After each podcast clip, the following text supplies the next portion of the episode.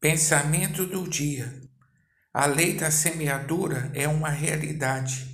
As escolhas geram consequências. Não se deve arriscar semeando o pecado pensando que não haverá consequências. Mesmo que não se torne público, haverá consequências negativas. Deus que vê tudo não se deixa escarnecer. O melhor é viver a favor da vontade de Deus, sendo guiado por Ele em tudo. Pastor Heber Jamil, que Deus te abençoe.